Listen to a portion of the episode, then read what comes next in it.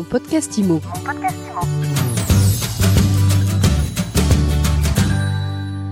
Bonjour et bienvenue dans ce nouvel épisode de mon podcast IMO.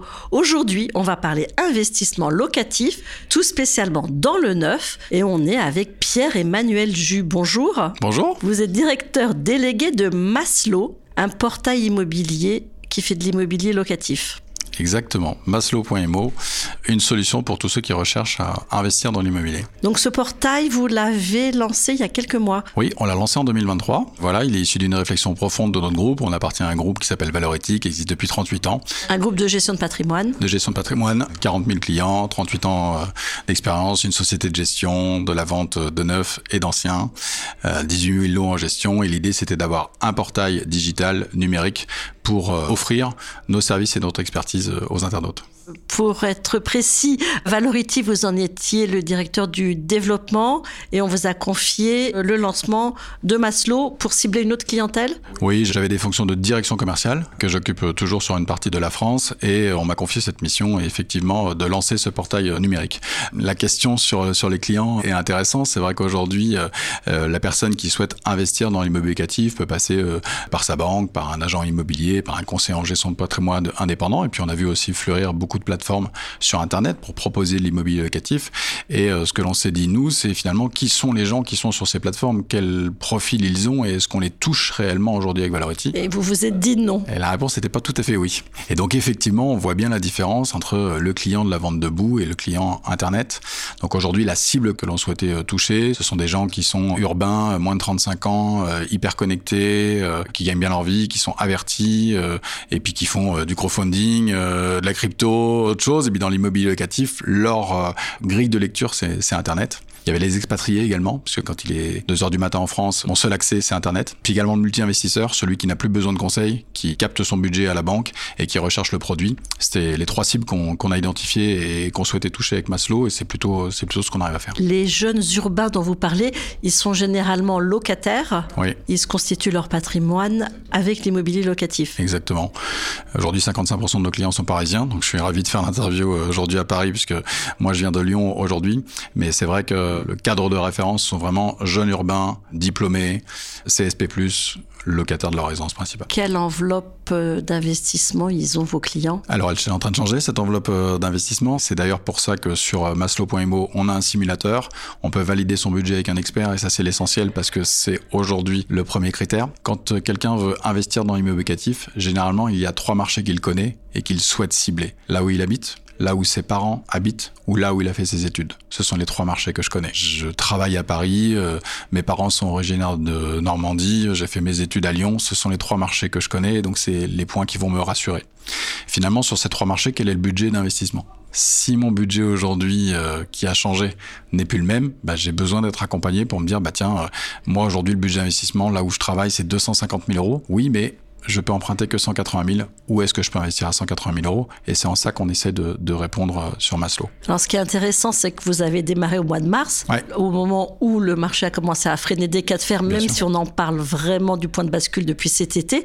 Est-ce que vous avez vu ces enveloppes justement diminuer? Comment ça se concrétise chez vous? Déjà, ça se concrétise très concrètement sur la visite sur le site. C'est-à-dire que quand on a lancé le site, la moitié des internautes allaient sur le catalogue pour rechercher un bien, l'autre le moitié allait sur le simulateur. Et aujourd'hui, deux tiers des personnes vont sur le simulateur pour valider leur budget. Le premier échange que l'on a avec eux et les demandes de rendez-vous que l'on a sur, sur le site sont sur valider l'enveloppe d'investissement. Et effectivement, l'enveloppe d'investissement euh, diminue. On est euh, plutôt en dessous de 200 000 euros euh, aujourd'hui, alors qu'au lancement, on était plutôt entre 200 et 250 000 euros. Et est-ce que les prix affichés diminuent d'autant ou pas encore? Bien sûr que non. C'est plutôt la zone d'investissement qui va changer. Après, on va être très clair, ça exclut un certain nombre de personnes qui ne peuvent tout simplement plus investir dans l'immobilier pour faire du locatif. Il faut être très clair. J'ai une image qui est de dire qu'on jouait sur un terrain de foot, on est passé sur un terrain de hand. Maintenant, on a besoin de bien accompagner euh, les gens qui souhaitent encore le faire. Mais c'est vrai que les villes vont changer, où on va dire que on va travailler sur des aires urbaines, on va regarder ce qui se passe euh, pour pouvoir rentrer dans le budget euh, de, des investisseurs. Est-ce que les promoteurs, c'était aussi une autre façon de poser la question, est-ce Ouais. que les promoteurs ont baissé leurs tarifs? Alors c'est impossible de baisser les tarifs dans le neuf pour plusieurs raisons. Le foncier est rare, donc on va toujours, on va toujours l'acheter cher. Les normes environnementales et les nouvelles normes énergétiques énergétiques font que construire coûte cher et coûtera encore plus cher. Aujourd'hui, ce que l'on peut voir, il y a quand même des opportunités. Pourquoi? Parce que sur le stock aujourd'hui qui doit faire à peu près 100 000 logements, on le saura avec le rapport de la FPI ces jours-ci, il y a 40 000 logements qui sont en construction. Donc ça veut dire des choses qui ont démarré, qui ne sont pas finies. Et donc sur ces, lots-là, il peut y avoir des, offres. on voit régulièrement des frais de notaire offerts, sur les grandes surfaces, quelques milliers d'euros qui peuvent être, être offerts. Donc il y a, il y a des opportunités. Mais est-ce que les prix baisse, ou en tous les cas baisse suffisamment par rapport à mon enveloppe d'investissement La réponse est évidemment non. La réponse est non. Combien de ventes vous réalisez? C'est quoi votre vitesse de croisière? Et votre objectif aussi? Alors notre objectif, euh, il est ambitieux, c'est de réaliser une vente par jour. Euh, aujourd'hui, on est dans un groupe qui acte entre 2000 et 2500 lots par an, sans doute euh, un peu moins cette année. Aujourd'hui, Maslow, vous l'avez dit, c'est lancé au mois de mars. On arrive à tenir notre vente hebdomadaire, donc c'est déjà pas mal. Voilà. Après, on est assez transparent. Il faut aussi ne pas se voiler la face par rapport aux conditions de marché. Hier, il nous fallait six rendez-vous pour euh, faire une vente. Aujourd'hui, il nous faut six rendez-vous pour voir un prospect finançable. Donc forcément, le delta se retrouve ici, mais on arrive à accompagner des investisseurs et ça c'est quand même c'est quand même plaisant avec cette promesse d'avoir une solution qui est éclairée, accompagnée. C'est-à-dire que moi, les collaborateurs qui sont derrière l'écran sont des gens qui font ce métier-là depuis 10, 13 ans. C'est voilà, on est une start-up qui a 38 ans d'ancienneté. Voilà, je vais l'employer celle-là. On offre à l'internaute aujourd'hui de la data et de l'expertise et l'un sans l'autre euh, dans l'univers dans lequel on est aujourd'hui, ça fonctionnera ça ne fonctionnera pas. Alors, je suis une investisseuse potentielle. Qu'est-ce que vous me conseillez? D'abord, pourquoi du neuf et pas de l'ancien? Alors, on a une conviction forte euh, chez Maslow, euh, c'est qu'aujourd'hui, on souhaite offrir effectivement euh, du neuf et de l'ancien récent. On a d'ailleurs en cette rentrée ouvert l'ancien récent. L'ancien récent, c'est frais de notaire réduit? Non, c'est plus frais de notaire, c'est plus frais de notaire réduit. Pour nous, ce qu'on appelle l'ancien récent, c'est vis-à-vis des performances énergétiques du logement. On parle beaucoup de passoire énergétique, c'est très d'actualité. Bah, c'est simple, investir dans une passoire énergétique, c'est devoir faire des travaux de rénovation énergétique qui coûte cher. On sait qu'on a des horizons pour louer son logement euh, en fonction de la catégorie du DPE. Et ce qui est important aussi, souvent ce que les gens oublient, c'est que on va rénover la partie privative, on va rénover l'appartement, mais on oublie la copropriété. Et la copropriété, elle est aussi énergivore que mon appartement, et ça risque de me tomber dessus. En tous les cas, c'est écrit dans la loi aussi. On a le diagnostic technique global, on a le diagnostic de performance des copropriétés. Donc nous, l'internaute, ce qui nous demande, c'est euh, j'ai un loyer, euh, j'ai un crédit, j'ai parfois une économie d'impôt, je valide un effort d'épargne. Cet effort d'épargne, je veux qu'il soit certain sur les 10-15 prochaines années. Si on investit dans une passoire énergétique, cet effort d'épargne ne peut pas être garanti sur 10 ou 15 ans puisqu'on va se retrouver avec des travaux qui vont concerner la copropriété. Donc nous, on a fait un choix qui est très clair, c'est du neuf, scoré. Donc on a l'offre existante aujourd'hui, on a accès à plus de 15 000 logements et on va, euh, avec notre algorithme et de la data, vous dire voilà, ces appartements ont une note à 3, 4 sur 5. De toute façon, tout ce qui est en dessous de 3 sur 5 n'apparaît pas sur le site. Et l'ancien récent, c'est D. Le filtre c'est D, c'est-à-dire que la lettre du DPE est forcément à minima D, c'est-à-dire que vous êtes certain de ne pas être concerné par euh, l'autorisation de mettre votre logement à louer d'ici à 2035, puisque la dernière lettre c'est 2035, vous ne serez pas concerné. Donc on a la promesse de se dire que le logement qu'on achète, y compris dans l'ancien, ne sera pas concerné par les autorisations de mise en location. Alors disons que j'ai 150 000 euros, oui. qu'est-ce que vous avez d'intéressant? Qu'est-ce que vous conseillez J'ai toujours du mal avec les top 10, vous savez, des villes où est-ce qu'il faut investir, etc. À 150 000 euros, on sera euh, forcément sur une petite surface. Sur des petites surfaces, on va cibler euh, des marchés en tension locative forte. Donc, par exemple, les logements étudiants. Donc, on va se situer dans les grandes villes ou dans les périphéries de grandes villes. Voilà, je viens de Lyon. Bah, effectivement, à Lyon, on a le plafonnement des loyers, on a beaucoup de contraintes, on a un prix d'accès qui est très élevé. Et eh ben, on va regarder en toute première couronne euh, de Lyon si je peux rentrer dans ce budget-là parce que le marché, il y a 144 000 étudiants à Lyon et, et ça fonctionnera. Ou alors, je vais me projeter sur l'horizon de ma revente. Quand je suis un investisseur, je dois penser à la revente et donc je dois me dire dans quel marché je vais pouvoir revendre en résidence principale, en résidence euh, secondaire ou en investissement locatif. Et là, je vais vous dire, bon, on va regarder euh, ce qui se passe plutôt dans le sud de la France où j'aurai des sorties euh, qui seraient ou qui seront sur ces trois marchés-là. Ça sera plus facile de revendre dans le sud de la France. Euh, oui, si je si je cible uniquement le marché de l'étudiant dans une ville, je sais pas moi, Angers par exemple, qui est une très bonne ville, hein, un bon bon support d'investissement, il y a pas il y a pas de problème.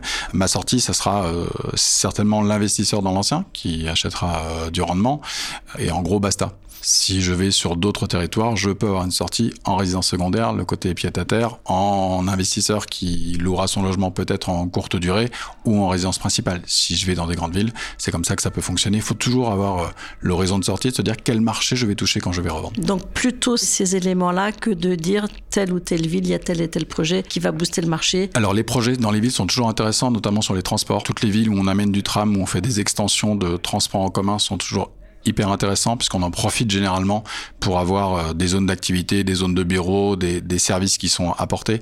Donc il est toujours extrêmement intéressant de pouvoir regarder ce qui se passe dans les projets des villes et des agglomérations. Ayons un raisonnement agglomération. Donc on raisonne agglomération.